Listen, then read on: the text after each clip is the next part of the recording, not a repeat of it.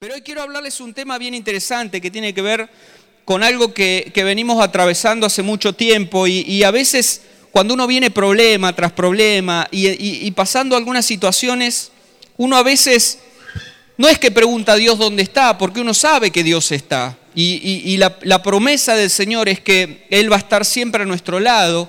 Pero comencé a estudiar un poquitito acerca de los procesos y acerca de lo que todo uno tiene que vivir a veces para alcanzar el propósito de Dios. Por eso el mensaje de hoy se llama El jardín de los procesos y quiero que veamos eh, algunos versículos y algunos temas juntos. Por favor, acompáñenme ahí en su Biblia, búsquelo, el libro de Juan, capítulo 12. Juan capítulo 12. Juan 12, verso 23. Yo tengo otra versión acá, pero usted sígala ahí donde está. Jesús respondió, ya ha llegado el momento para que el Hijo del Hombre entre en su gloria.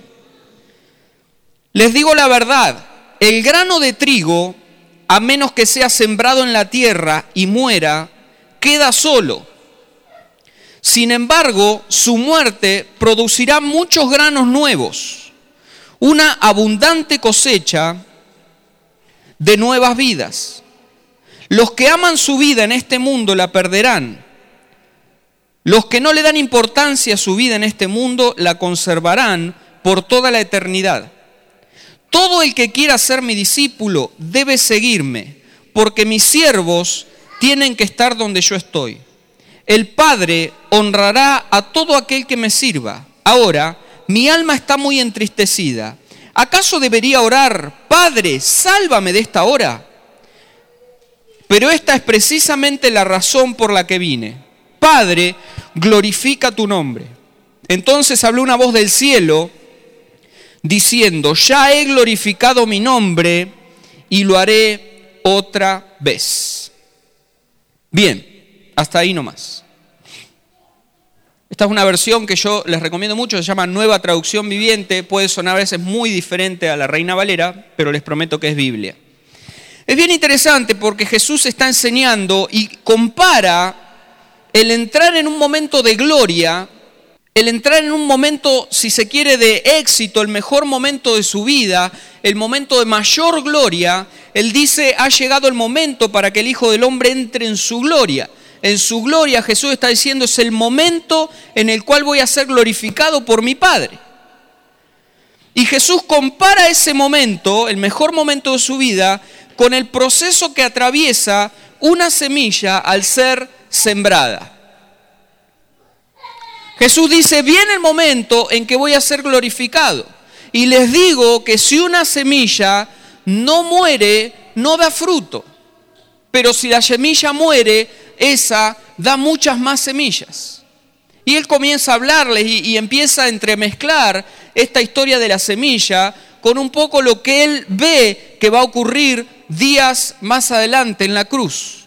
Todos los cristianos somos una especie de semilla. Jesús dice, a causa de la muerte de esa semilla de trigo van a venir muchas más semillas. Él dice acá, eh, una abundante cosecha de nuevas vidas. No dice semillas. ¿Por qué? Porque él entiende que él es una semilla que se está sembrando en el proceso en la cruz. Y ese proceso va a dar a luz una cosecha no de nuevas semillas, sino que él hace esta parábola y dice son nuevas vidas, nuevas almas. Nosotros somos parte de esa gran cosecha de la cual Cristo se sembró en la cruz. ¿Me están siguiendo? Gracias por ese entusiasmo. Entonces todos nosotros somos semillas sembradas en el jardín de la voluntad de Dios. Y solo aquellos que acepten el proceso de morir a su propia voluntad son los que van a llevar un gran fruto. Jesús dice, todo aquel que quiera servirme tiene que morir a sí mismo. En este mismo relato dice, todo el que ame la vida en este mundo la va a perder. Todo aquel que quiera retener la vida en este mundo la va a perder, pero todo aquel que no le interese la vida en este mundo, ¿qué quiere decir eso? Cuando vos morís a tus deseos por alcanzar los deseos de Dios, Dios dice, yo te voy a dar vida. Pero si vos te negás y tratás de retener lo poco que tenés, lo vas a perder. Es como tratar de retener el aire entre las manos, es imposible. O el agua, la vas a aguantar unos minutos, pero después se te evapora, en el mejor de los casos, que tengas unas manos muy herméticas, pero se te va a terminar evaporando. ¿Por qué? Porque todo aquello que nosotros tratamos de retener, lo vamos a terminar perdiendo.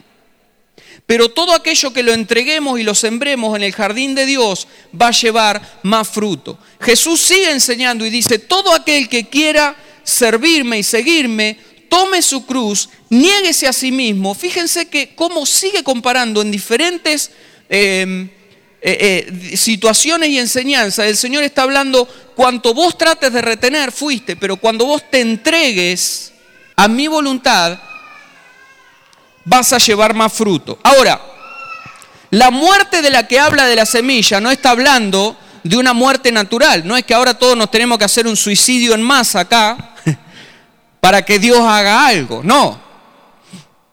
Porque vamos a morir una sola vez, dice la Biblia, y después de eso, dicen Hebreos, después de eso el juicio. Entonces no está hablando de una muerte natural, sino que habla de un proceso simbólico por el cual eh, por medio de, diferentes experiencias aparentemente negativas, ¿sí?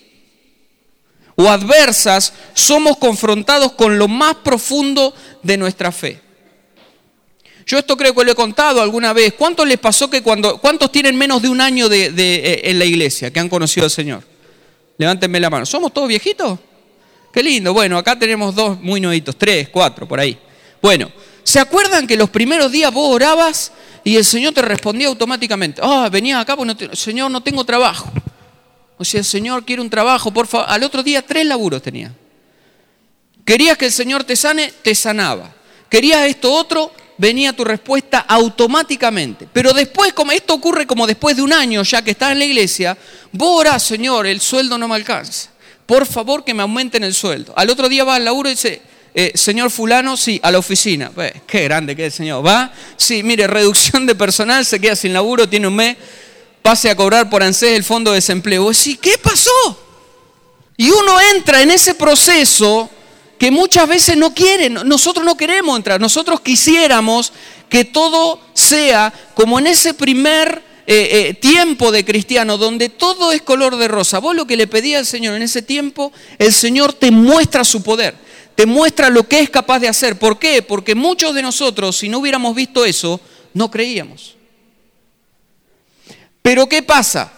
Si vos querés crecer, si vos te querés quedar en ese estado, vas a ser como esa semilla. Esa semilla que no muere, esa semilla que no se procesa. Y sabes qué? Por más que a veces es una linda semilla, si yo hoy te doy una semilla de trigo, no te sirve eh, ni para adorno, porque no la ve nadie. Vos no la podés moler y hacer un pan porque no te alcanza ni para comer nada. Si vos te la comés, lo probablemente es que te caiga esa, esa semilla media dura y te va a lastimar la panza. Pero en cambio tenés la opción de tomar esa semilla, sembrarla, esperar el proceso y eso te va a traer más fruto y cada vez más fruto. Por cada semilla que siembres, dice la Biblia, te puede dar al 30, al 60 o al 100. Entonces lo que nosotros muchas veces llamamos dolor, lo que nosotros muchas veces llamamos prueba, otros cristianos le dicen, estoy atravesando un desierto, una dificultad, un problema, esas situaciones son cosas que Dios utiliza para meternos a nosotros en este jardín del proceso que yo te estoy hablando. dice, pero no, Gustavo, ¿cómo si el Señor me promete que nunca me va a dejar. Sí, pero nunca te va a dejar dónde. El salmista en el Salmo 23 dice, aunque pase por el valle de la sombra de la muerte, no voy a tener temor. Pero el, el, Salmo no dice, nunca voy a pasar por el valle de la sombra de la muerte. No, dice, aunque pase, Dios va a estar conmigo. Dios dice, aunque pases por el fuego, ¿qué? No te quemará, pero dice, no te, voy, no, no te voy a hacer que no pases por el fuego. A veces por el fuego va a pasar. Pablo dijo, aprendí a vivir con nada, pasé hambre, desnudé. Yo creo que una vuelta les conté a los jóvenes. Yo fui a estudiar, el siervo de Dios un día dijo, me quiero estudiar Instituto Canción, qué lindo, Marcos Witt y todas las celebrities eh, eh, cristianas, ¿no? La creme de la creme este, de los ministros. Conocí a Danilo Montero, a todos los que cantan estaban ahí, este, de algunos me hice muy amigo. Entonces de repente eh, empecé a pasar hambre y me empecé a endeudar porque no tenía trabajo. Este, y entonces estaba estudiando, pero, y claro, venían otros estudiantes de Estados Unidos que le mandaban dos dólares y los locos vivían cuatro meses con eso. Este, pero nosotros argentinos en 2002 era una crisis impresionante andaba con los patacones que no me los aceptaba nadie. Entonces, ¿qué pasó? Me empecé a endeudar y me enojé con Dios. Porque pasó todo el semestre, yo tenía notas, fui, el promedio más alto de, de, mi colegiatura, y cuando llega el final de semestre me llama la directora administrativa, me dice, Gustavo, si no tenés las cuotas al día no podés rendir los finales, y te tengo que reprobar, tenés que recursar el año. Me dice, ¿qué vas a hacer? Y no sé qué voy a hacer. Le digo, no supe qué hacer en seis meses. ¿Qué te pensás que lo voy a resolver en una semana? Le dije, me voy a orar. Le puse cara de espiritual y le dije, me voy a orar. Y me acuerdo que salí de ahí enojado con Dios. Dije, Señor, yo dejé mi familia, mi casa. Soy un paisanito de Tandil que se vino a Buenos Aires con 24, 25 años. No sé qué hacer. Di lo mejor que tenía. Tengo las mejores notas. Tengo el promedio más alto. Y no puede ser que yo esté endeudado tu hijo, tu siervo. Y saben que estaba tan enojado ese día y no se los recomiendo. Agarré la Biblia y hice el, el, ¿cómo es? el tatetí cristiano. Agarré así, le pegué a la Biblia y dije, donde ponga el dedo que Dios me hable. Y le metí el dedo. Y saben qué? Me, justo agarré la de Pablo. Pablo dice, pasé hambre, desnudez, me metieron preso por causa del Evangelio, me tiraron como muerto fuera de la ciudad y el Espíritu Santo me dijo, vos solamente pasaste hambre y un poquito de vergüenza porque estás endeudado. Me dijo, ¿querés que siga? Ay, nomás dije, perdóname, Señor. No, no sigas, aprendí. ¿Saben por qué? Porque nosotros pensamos que porque venimos al Evangelio es todo color de rosa y a veces no. Conozco pastores que están muy enfermos, conozco familias, vos decís, ¿cómo? He conocido eh, ministerios y adoración, la pianista de y adoración, una chica consagradísima, se enfermó de cáncer y todos orando y todos clamando, ¿y saben qué? Falleció. Y uno dice, ¿qué, qué pasa cuando ocurren estas cosas? ¿Dónde está Dios? ¿Cómo es esto? Y uno a veces no entiende este tipo de procesos.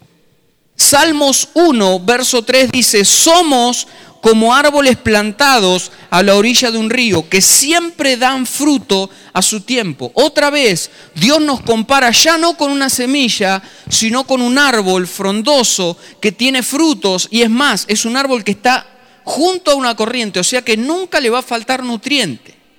Pero para ser un árbol, primero hay que ser semilla, y para ser semilla tengo una eh, buena, mala noticia.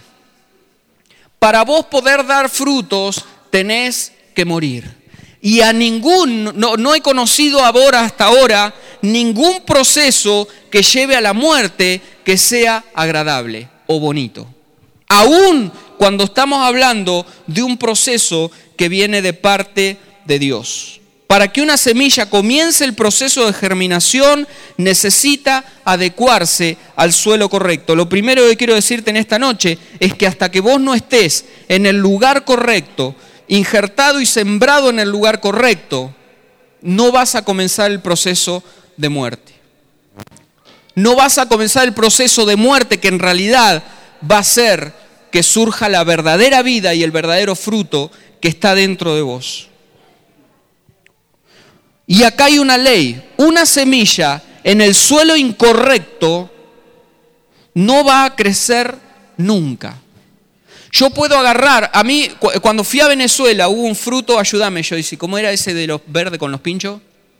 La guanábana. Miren, si usted tiene la oportunidad algún día de ir a Centroamérica, tómese un juguito de guanábana. Es una fruta, perdón Joyce, que te mira la carita, pobrecita, perdón, pero es un fruto riquísimo.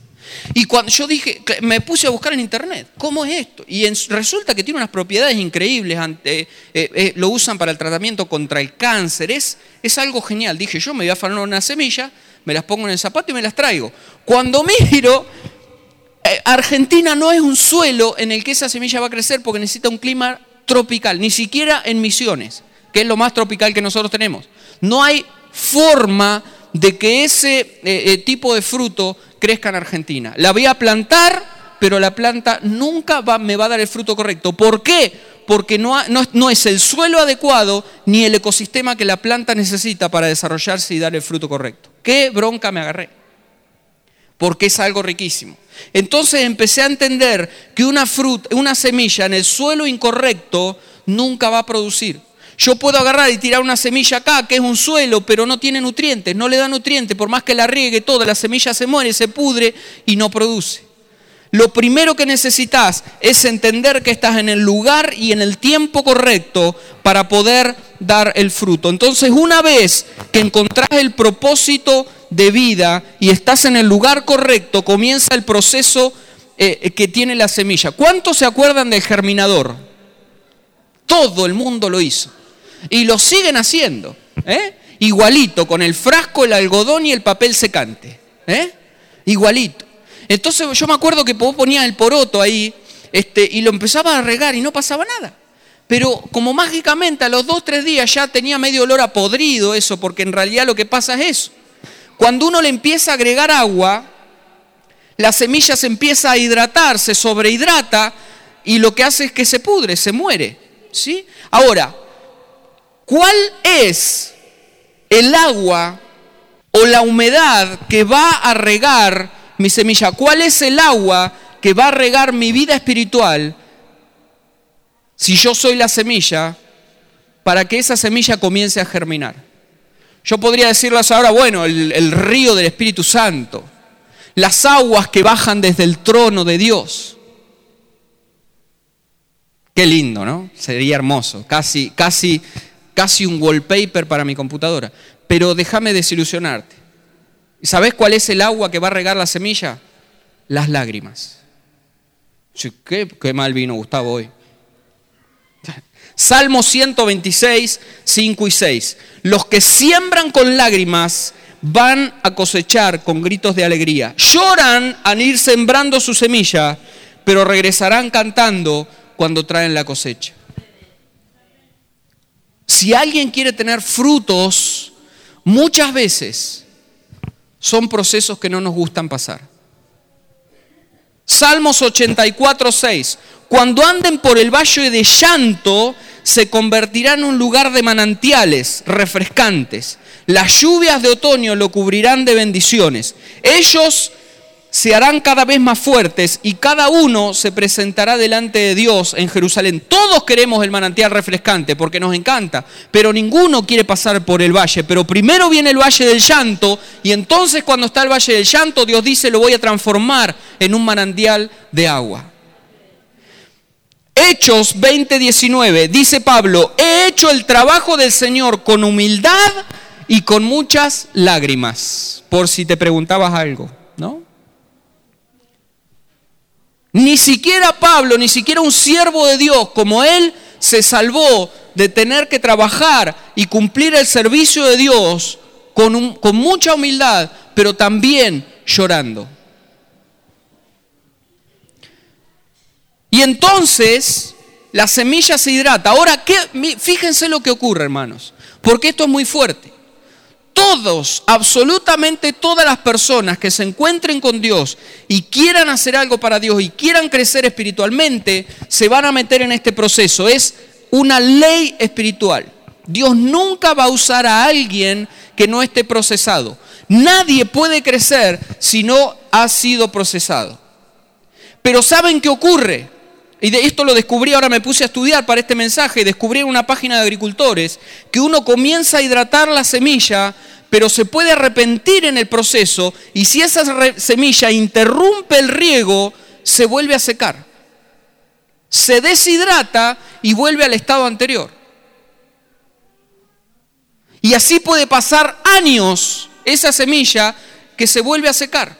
Y hasta que otra vez no vuelva a ser regada, no vuelve otra vez a comenzar el proceso de germinación. Fíjense qué interesante, porque muchos de nosotros, Dios nos mete en un proceso de dolor, en un proceso de llanto, y lo primero que hacemos, ¿qué es? Ah, esto no es para mí, me alejo. Yo no quiero, ninguno quiere proceso de dolor. Entonces, ¿qué hacemos? Interrumpimos el proceso de riego y de siembra y el fruto que Dios quiere darnos. Dios dice, yo te lo quiero dar, aguanta un poquitito más. Dice, aunque la visión tardare, seguí caminando porque desierto va a llegar. El problema es cuando dejo de hidratar la semilla. Y me vuelvo para atrás. Dios dice, está perfecto, es tu decisión, yo no te voy a obligar. Pero si no la seguís hidratando, no podemos avanzar al próximo paso. Entonces hay otros que sí resisten, pasan ese valle doloroso, se aguantan el proceso, entonces finalmente la, eh, la semilla pasa a un nuevo nivel que en, en, agricultura se lo conoce como la etapa del metabolismo. ¿Qué es el metabolismo? Una etapa de cambio. La semilla deja de ser semilla y se transforma en un brote. ¿Qué es un brote? Ya hay vida. Ya el dolor pasó, ya la muerte pasó, pero apenas uno ve, ¿se acuerdan en el germinador? Es un brotecito medio blanco con la puntita verde. Y Dios comienza a hacer algo. De repente ese proceso de escasez que había, que parecía no terminar nunca, Dios comienza a bendecirte. Ese proceso de enfermedad, Dios comienza a sanarte. Ese proceso de dolor, Dios comienza a sanar tu corazón. Comienza a restaurarte. Comenzás a ver al final del camino como que hay un pequeño acecito de luz que se empieza a asomar. No hay noche que dure para siempre. Hay una canción de Marcos Brunet que me encanta, dice, cuando la noche es más oscura, más cerca está el amanecer. Y es increíble eso, es así. Hay que aguantar, hay que aguantar un poquito más. Entonces el brote comienza a salir. ¿De qué cambio hablamos en la muerte espiritual? Gálatas capítulo 2, verso 20 dice, mi antiguo yo ha sido crucificado juntamente con Cristo. ¿Qué es eso? Proceso de muerte. Ya no vivo yo, sino que Cristo vive en mí. Esa es la metamorfosis que tiene que ocurrir en mi vida. ¿Saben por qué todos tenemos que atravesar ese valle de muerte? Porque yo necesito que todo el ego, el orgullo, todo lo que se ha formado a través de los años, necesito que se cambie y la vida de Cristo comience a salir desde mi interior. Y yo pueda decir como Pablo, ya no vive Gustavo acá, sino que es Cristo el que maneja mi vida. ¿Eh? Dice, Así que vivo en este cuerpo terrenal, este Pablo estaba delirado. Acá yo no sé si tenía fiebre o si él entendía verdaderamente lo que escribía, pero era increíble. El Espíritu Santo en su más pura versión dice, dice Pablo, no vivo en, vivo en este cuerpo terrenal, confiando en el Hijo de Dios, quien me amó y se entregó a sí mismo por mí. El metabolismo o metamorfosis que sufrimos es para la que persona de Cristo sea formada dentro mío, para que el carácter de Cristo sea formado dentro mío, para que yo pueda alcanzar, como dice la Biblia, la estatura y la medida del Hijo de Dios. Esa es la metamorfosis que yo no tengo que abandonar y el proceso por el cual voy a tener que seguir regando esa semilla y ese brote para que de ese brote aparezca una pequeña ramita. Dice Gálatas 4:19, oh mis hijitos queridos, siendo como, eh, siento como si volviera a sufrir dolores de parto por ustedes y seguirán, dice, y seguirán hasta que Cristo se forme por completo en sus vidas. Dolores de parto, dice, y los van a seguir teniendo. ¿Hasta cuándo? Hasta que Cristo se forme por completo en tu vida. Eso quiere decir que cuanto yo más me resista que Cristo crezca en mí, el proceso, el proceso en cierta manera lo manejo yo, lo maneja usted. ¿Por qué? Porque yo vengo a la iglesia, pero no tengo ganas de soltar esto otro. Y el Señor te mete en la prensa, y vos no, pero no lo quiero soltar. Ay, vamos a ver quién aguanta más, a ver quién tiene más muñeca, dice Dios. Para que Cristo se vaya formando en nosotros, es necesario que esa semilla comience a romperse, partirse y comenzar a dar origen a la nueva vida. Comienzo a ver las primeras obras que Dios mismo será fiel en terminar. Entonces, de una vez y por todas, la semilla muerta y la nueva vida asomando. Entonces llega la etapa de crecimiento. Diga conmigo, crecimiento es dolor. ¿Hay algún médico acá? ¿Alguien relacionado? Ahí Julie, la tenemos que medio con, con los doctores. Te lo puede garantizar cualquier pediatra. El niño cuando crece sufre. ¿Por qué sufre? Y, tiene periodos de fiebre, de dolor, le duelen los huesos. ¿Por qué? Porque los huesos se estiran. Cuando pegan esos estirones de golpe, todo le duele. Le duelen los tendones, le duelen los músculos. ¿Por qué? Porque se estiran los huesos. Y uno dice, pero esto no termina más. Vengo de que primero la semilla, que me rompe, que lloro, que la riego, ahora el brote y ahora encima para el crecimiento tengo que seguir sufriendo. Crecer duele. Cuando eran, ¿Cuántos se acuerdan cuando eran niños? Uno pensaba que, el, gas era magia, ¿no? Uno venía, prendía eso, calentaba la pava, calentaba... Pero ahora de grande y ahora que le quitaron el subsidio, no me hagan acordar que vuelvo, tengo que pagar como 1.400. ¿Sí? Vos antes, yo me acuerdo que mi papá me llevaba, íbamos con mamá, todos en familia, al súper a comprar. Y yo iba, agarraba un dulce de leche, no me acuerdo la marca ahora, pero era, eh, estaba mezclado con crema. Lo rico que era eso, no hay más de eso. Y entonces yo metía eso, metía unas bombillitas que me gustaban, se llamaba Cometa el supermercado, no me olvido más. Y compraba esto y quería los capeletines y, llenaba el carro. Ahora, Dios mío, agarro la canasta en vez del carro porque yo sé que ahora, ahora llega el proceso en el que yo terminaba la vuelta y me subí arriba del auto, pero ahora termino la vuelta y tengo que pasar por un pasillo finito que hay una señora con cara mala que te saca la plata. Y cuanto más cosas tenés en el carro, más plata te saca. Entonces, qué difícil es crecer. Porque antes, me encanta lo que dice Dante, antes nosotros decimos, che, no hay más postre. Nos quejamos porque no hay más postre, pero ahora que sos grande, vos ya el postre y bueno, es la naranja. Y que te alcance y guardar la cáscara para la torta. ¿Por qué? Porque crecer aún hasta en eso duele un poco.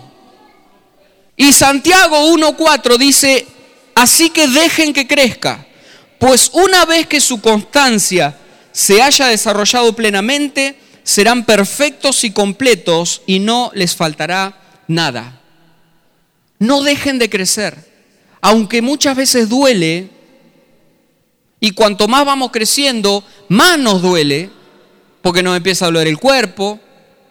A, mí hace unos años se me murió mi abuelo, el año pasado se me murió mi papá, y a que no saben quién sigue en la lista. Antes yo veía la muerte re lejana. Se murió la bisabuela Anacleta, pobrecita, yo era re chiquitito. Pero ahora el que sigue en la lista, por orden de edad, soy yo. Y ya cuando me miro al espejo y tengo arrugas, 38, y por ahí quiero salir a correr y, ¡oh, qué dolor por acá! ¿Y qué será? Crecer duele, pero hay que crecer. Ninguno quiere quedarse como está. ¿Cuántos quieren que yo venga dentro de un año y los encuentre igualitos que como están ahora? No, todos queremos crecer. Todos anhelamos crecer. Aunque sabemos que duele, hay que crecer. Pero también es agradable. Todos anhelamos el crecimiento. Lo que Dios creó es para que crezca y se multiplique.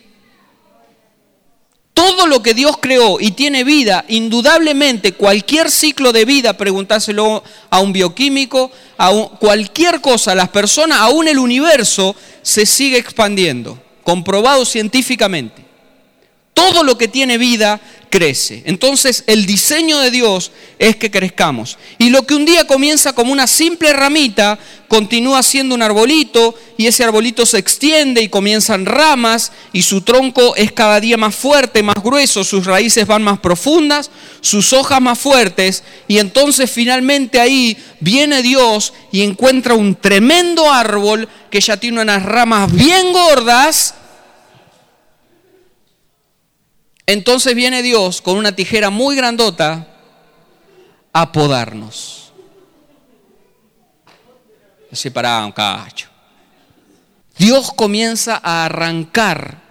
Y, cuántas mujeres les gustan las rosas? Y tienen algún rosedal. Usted se va a dar cuenta que si usted no logra en, en el rosedal la poda en el tiempo justo, el rosedal no le va a dar lindas rosas. Le va a dar algún pimpollo medio machucado, pero si usted quiere que le dé una buena y hermosa flor, usted tiene que lograr averiguar en internet o preguntarle a algún jardinero cuál es el tiempo en el que la rosa necesita ser podada. Y así con cualquier árbol. La poda, fíjense qué interesante lo que dice la definición. La poda consiste en reducir la parte vegetativa de la planta a fin de limitar su crecimiento natural y de mejorar su rendimiento y la calidad de los frutos.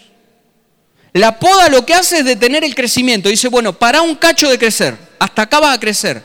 Entonces toda la savia que se está desperdiciando en extenderse más se redistribuye, entonces la planta logra una mejor calidad, más fortaleza y logra mejor fruto. Fíjense lo que dice Juan 15, yo soy la vid verdadera y mi padre es el labrador. Él corta de mí toda rama que no produce fruto y poda las ramas que sí dan fruto. Este momento es crucial. Porque si vos aguantaste hasta acá, más vale que tengas frutos. Más vale que encuentre fruto Dios en vos. ¿Por qué? Porque cuando venga y encuentre, aunque sea una uva media casi pasada de uva, pero entonces, ¿qué hace Dios? Dice que las ramas que sí dan fruto, las poda. ¿Para qué? Para que den aún más fruto. Mi papá eh, eh, eh, le gustaba mucho sembrar y en el patio, como más o menos podía, este, sembró ahí unas plantas. Y me acuerdo que yo le, le, traje unas semillas de manzana de Río Negro, que es la mejor manzana acá de Argentina, y la sembró y creció. Tenía un tremendo árbol de manzana, pero todo desprolijo, nunca le había cortado ni una hojita. Entonces, ¿qué pasa? Daba una manzana chiquitita así y se podría enseguida. Me decía, pero esta porquería, me dice, lleva como 5 o 6 años así de grandote y no me da. Dice, me da, y le daba como 500 manzanitas así horrible, pero no crecían. Le digo, papá, ¿y nunca la podaste? ¿Nunca la cortaste? No. Entonces le digo, tráeme el hacha. Yo, ¿qué, labrador ni qué labrador? Agarré, empecé a cortar unas ramas que estaban todas feas. Más o menos le di forma. Y vos sabés que al otro año le di otra vez manzana de porquería, pero ya no eran chiquititas, sino era un manzanón más grande y no sé por qué, yo pienso que porque no es el clima del lugar, no le dio la manzana. ¿eh? Pero es necesario la poda para que eso se redistribuya. Las podas duelen, pero nos fortalecen. Y entonces finalmente somos árboles que dan sombra, damos abrigo, hay pájaros que se refugian, cuando Dios te empieza a dar frutos y cuando vos creces, no solamente creces para vos, sino que creces para otros. Hay aves, ustedes saben que las aves llegan a la tardecita y se van a los árboles, los que tienen más hojas, y duermen ahí. A mí me encanta pasar por algunos lugares porque se juntan los gorriones que son bien bochincheros y uno pasa a veces por algunos árboles y están meta cuchillar. Se siente que es un ruido ensordecedor. Hay como ciento y pico de gorrioncitos en ese árbol. Entonces dan sombra, dan abrigo, eh, frenan el viento. Comenzás a ser un árbol este, que comienza a dar el hermoso fruto. Pero el fruto, el fruto, adivinen qué, aunque son cristianos también necesita ser arrancado. ¿Por qué? Porque si vos no das el fruto, si Dios te dio algo para, para darlo y vos no lo entregás, se te termina pudriendo. Y no te sirve ni siquiera para vos. Porque un fruto podrido no logra nada. Pero un fruto cosechado eso termina siendo de bendición. Entonces vos comenzás a hacer un arbolote lleno de frutos. Ay, miren qué manzanas tengo por acá. Miren qué eh, peras y cosas tengo por acá. Dice, ¿en serio? Mira qué lindo, dámelo. Venga para acá ese fruto. Venga para acá todo ese esfuerzo. Venga para acá todo... Y vos no seguís, seguís sin entender nada. ¿Por qué? Porque todo es proceso. Y Dios, con mucho amor, toma esos frutos que duelen, pero ¿saben qué? Ustedes saben que el, fruto, aunque es arrancado, está vivo. ¿Sabían eso? El fruto, cuando lo arrancan de la planta, no se muere instantáneamente. Se muere cuando ya está podrido, desintegrado o en el, en el mejor de los casos ya está disecado. ¿Sí? Como la pasa de uva o algo que se interrumpe el proceso y puede durar un buen tiempo. Pero cuando el fruto arrancado sigue vivo, hay vida, no está muerto del todo. ¿Sí? Pero ¿saben qué? Dios lo lleva a un lugar que se llama la mesa de la molienda. Ahora cuando estuve en Capernaum, en las ruinas de Capernaum, había ahí una molienda eh, del, del aceite de oliva.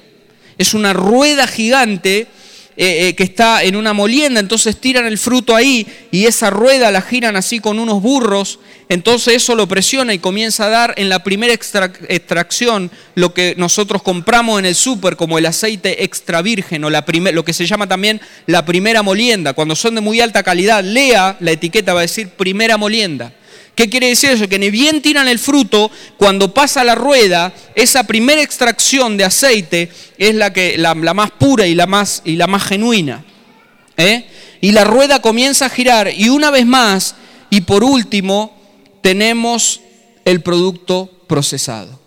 Una vez que nos aguantamos la muerte, una vez que nos aguantamos tener que llorar, tener que regar, eh, nos aguantamos el dolor del crecimiento, soportamos la prueba de la poda, nos aguantamos que finalmente cuando tenemos los primeros frutos, aún eso es arrancado y es molido, entonces ahí Dios dice, viene un tiempo de disfrutar.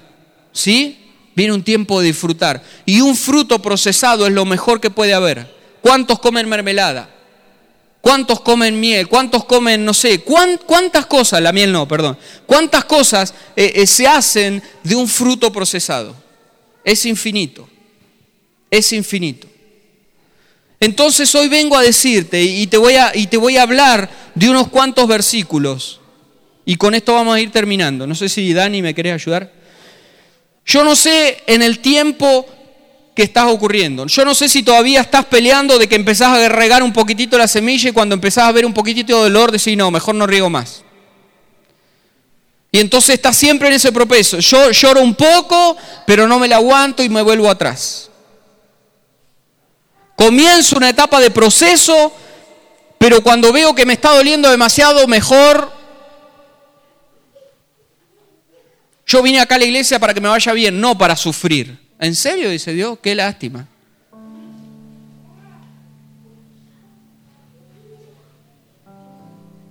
Yo no sé si estás de repente en la etapa donde estás empezando a crecer y te estás dando cuenta de que por ahí no es tan fácil. Estás comenzando a orar y de repente ya no es tan fácil de que orabas y todo te resultaba así, sino que orás y parece que Dios te la hace al revés.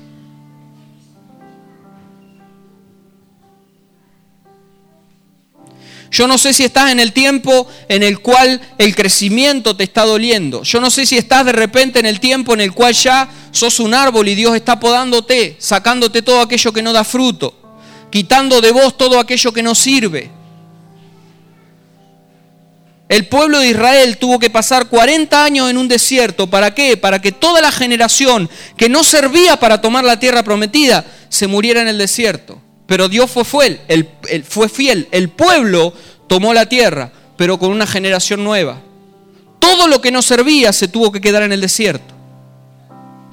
Tal vez estés pasando ese tipo de proceso. Tal vez estés en la etapa en la cual ya tenés tus primeros frutos y Dios dice, en serio, dámelos para acá. O tal vez tus frutos, ya con ministerio, ya con familia, ya con trabajo, ya con empresa, están siendo procesados también. Yo no sé cuál es tu etapa, pero vengo a decirte esto. Santiago dice, amados hermanos, cuando tengan que enfrentar problemas, considérenlo como un tiempo para alegrarse mucho. ¿Qué? ¿Vos no entendés que estoy llorando? ¿Vos no entendés que estoy pasando necesidad, que me siento solo, que estoy triste? ¿Cómo me venía a decir que me alegre? Bueno, ahí está el secreto. Porque ustedes saben que siempre que se pone a prueba la fe, la constancia tiene una oportunidad para desarrollarte.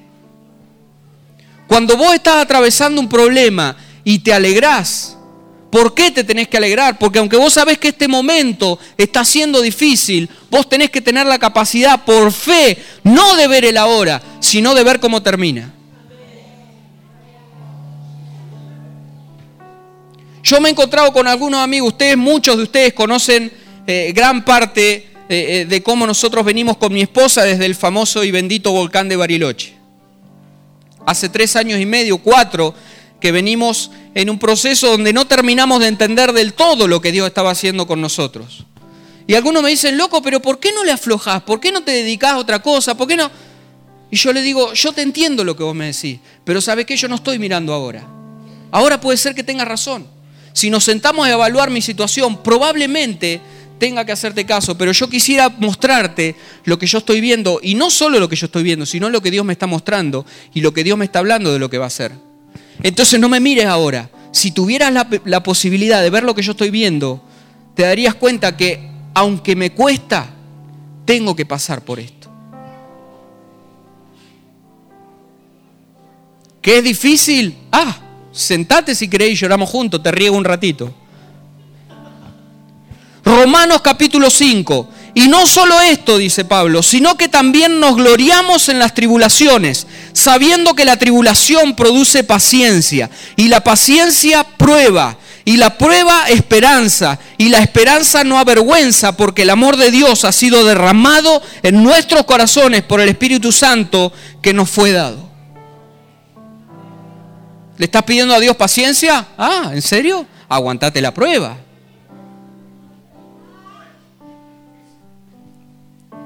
Romanos capítulo 8. Así que, como somos sus hijos, uy, esta está buenísima. ¿Cuántos son hijos? La mitad de la iglesia, el resto, todos los dormidos, díganme amén. ¿Cuántos son hijos?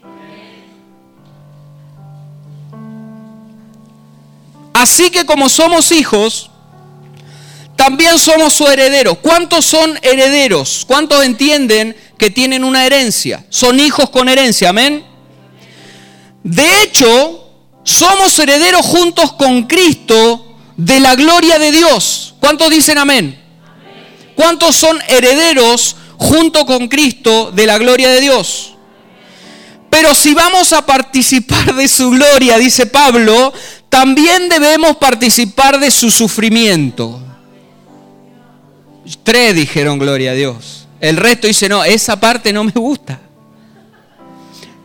Pero Pablo dice, ¿querés la gloria? Sí, también aguantate el sufrimiento.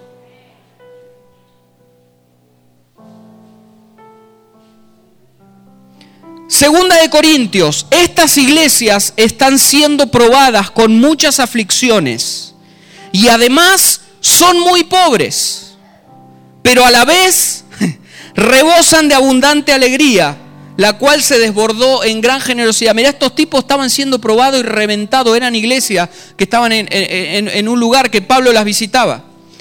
Dice, y encima de que, de que están pasando pruebas tremendas, son recontra pobres. Pero vos no sabés lo que son los cultos ahí. Saltan, se cuelgan, aunque la tiran a Cristina de presidenta, pero igual vos no sabés lo que son. Alaban, ofrendan, pasan bailando. Y ustedes saben que a mí me llamó la atención porque tengo muchos amigos que han ido a África a predicar. Me dice, vos no sabés lo que son los cultos ahí. Los tipos van en pata, caminan a veces 5, 6, 10 kilómetros caminando para ir a la iglesia, salen 10 horas antes.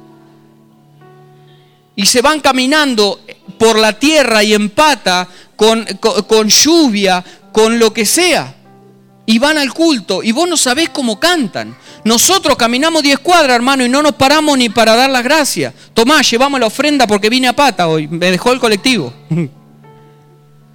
Y dice, y vos no sabés cómo cantan y saltan y todos bailan y vos no entendés nada. Y dice, y no tienen sonido, no tienen luces, hay un loco que le pega un tambor nomás, y van los locos, ¡eh, una fiesta. Y vos decís, yo ahí no viviría ni loco. Porque dice, me contaba y le digo, ¿y qué comen? Dice, comer un plato de arroz es como que vos te vayas al, al Hilton y te pidas un plato de caviar, me dice.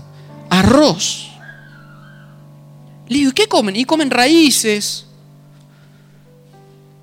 Pero dice, vos no sabés el gozo que tienen. Primera de Pedro, capítulo 1.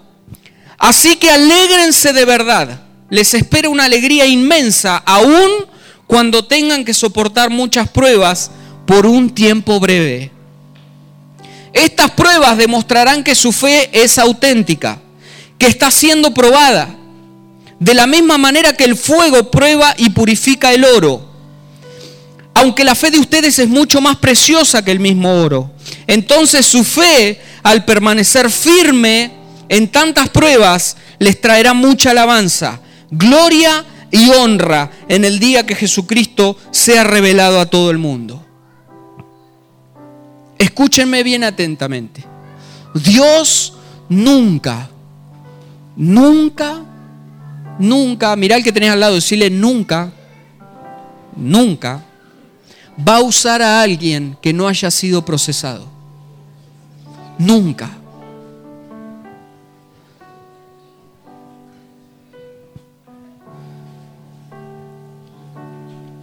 Lucas capítulo 22, Jesús le dice a Pedro, Simón, Simón, Satanás ha pedido zarandear a cada uno de ustedes como si fueran trigo.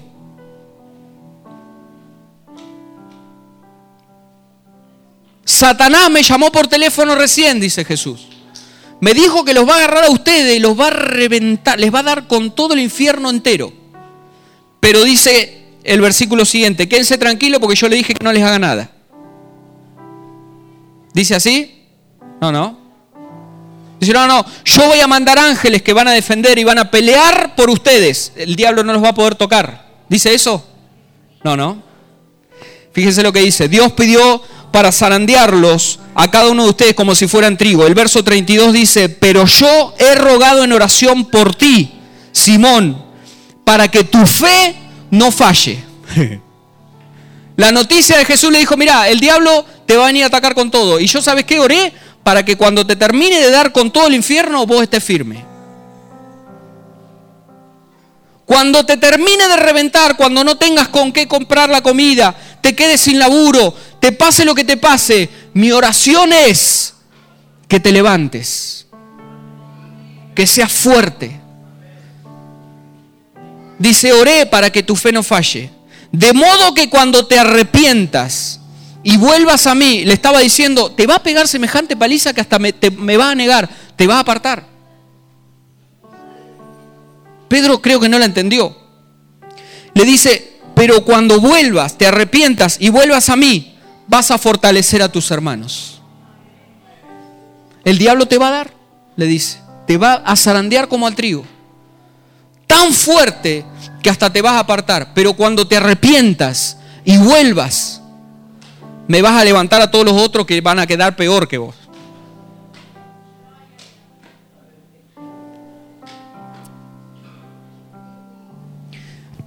quisiera que te pongas de pie. Yo en esta noche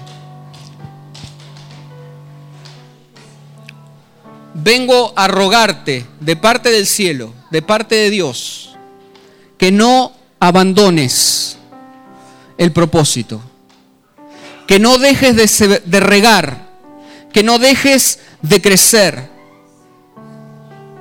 que aunque parece que es un pequeño brotecito, sigas adelante que aunque parece que el infierno entero se vuelve en tu contra, sigas adelante. Que cuando parece que está terminando, decía, al fin terminé este proceso y te viene adelante otra ola, es como encarar el mar. Tratar de salir de una playa, vos pasás una ola y te encontrás con que viene una más grande. Y esa ola viene y te pegó un golpazo y te pegó una revolcada tremenda. Y cuando finalmente salís de esa ola, decís, ay, encontré oxígeno y alcanzás apenas a ver y viene otra peor. Pues sí, esto parece que no termina más. Sí, seguí remando, seguí nadando, porque en algún momento va a pasar la rompiente y el mal va a ser calmo y vas a navegar y vas a, vas a llegar a buen puerto. Que es difícil, te lo firmo. A nadie le gusta pasar los procesos. Pero de algo estoy seguro. Jesús dice, mi Padre es tan bueno que no va a hacer pasar a nadie por alguna prueba que no pueda soportar. Juntamente con la prueba viene la solución y la fuerza para pasarlo. No tengas miedo. No tengas miedo, no retrocedas. Fortalecete. Compartí tus temores. Hablalos con el pastor, decirle, pastor, estoy pasando esto, hablalo con tus líderes. Me está ocurriendo esto, parece que no termino más, parece que, que todo está en contra mío. Y van a orar por vos y te van a fortalecer y vas a salir de ahí renovado. Vas a salir fuerte. el problema está, sigue estando, pero tu actitud es diferente. No te salgas del proceso. No, no te trasplantes del jardín de los procesos de Dios. Porque cuando termine el proceso vas a dar un fruto hermoso, vas a dar un fruto procesado, vas a poder administrar todo lo que Dios te dio y vas a escuchar la voz de Dios diciéndote, buen siervo y fiel. Entra en el reposo de tu Señor. No te salgas del proceso de Dios. Por el contrario, alegrate, contentate.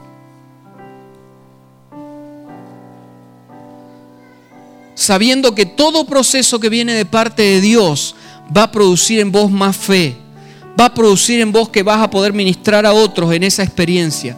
Vas a poder agarrar a otros y decirles, mirá, yo estaba así, me pasó esto, pero me levanté, el Señor me levantó, me la aguanté, crecí y hoy estoy, mirá los frutos que tengo. Y esa persona te va a tomar como modelo. Vos vas a poder decirle a esa persona, imitame como yo imité a Cristo, imitame como yo imité a los apóstoles anda por acá. Vos va, cuando tengas tu problema resuelto, le vas a mostrar el camino a mucha gente que no sabe cómo resolverlo, que no sabe cómo atravesarlo. Pero por favor, no te salgas del, del proceso de Dios. Seguir resistiendo. Para que tu fruto sea bueno y abundante.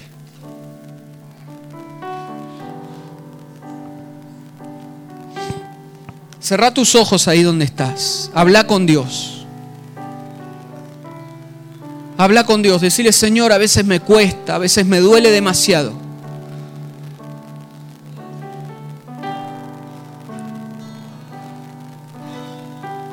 Pero en esta noche me determino, Señor,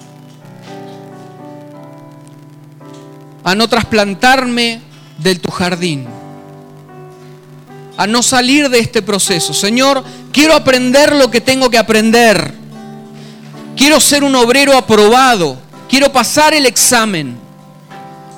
Quiero aprender lo que tengo que aprender del desierto y tomar esa tierra.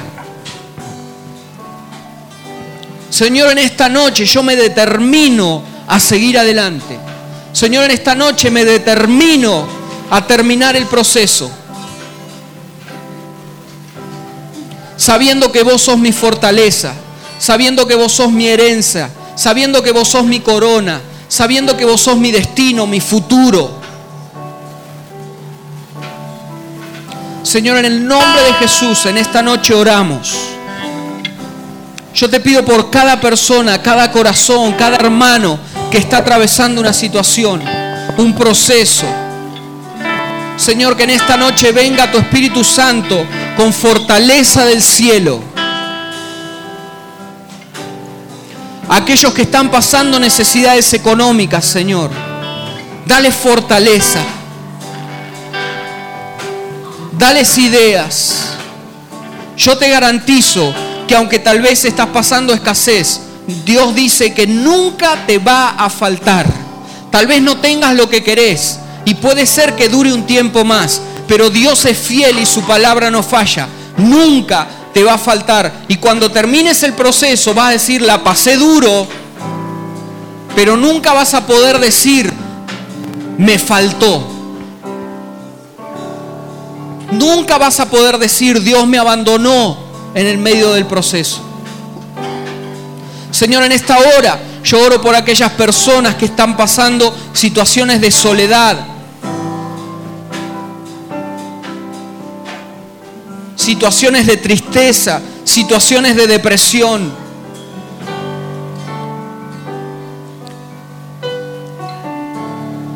En el nombre de Jesús. Espíritu Santo, tú que eres el consolador. Yo te pido que una nueva ola de gozo de tu Espíritu Santo descienda sobre esos corazones y los inunde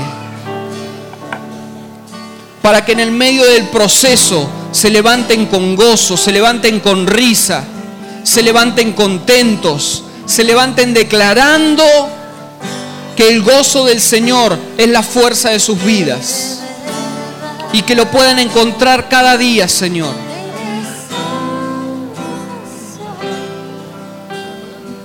Aquellas personas que están siendo procesados en lo ministerial En el nombre de Jesús, yo en esta noche vengo a declarar que ese proceso no es en vano. Que ese proceso de muerte, de soledad, aún de traición que está sufriendo en el ministerio, es, como dice Jesús, para traer una nueva cosecha de muchas almas.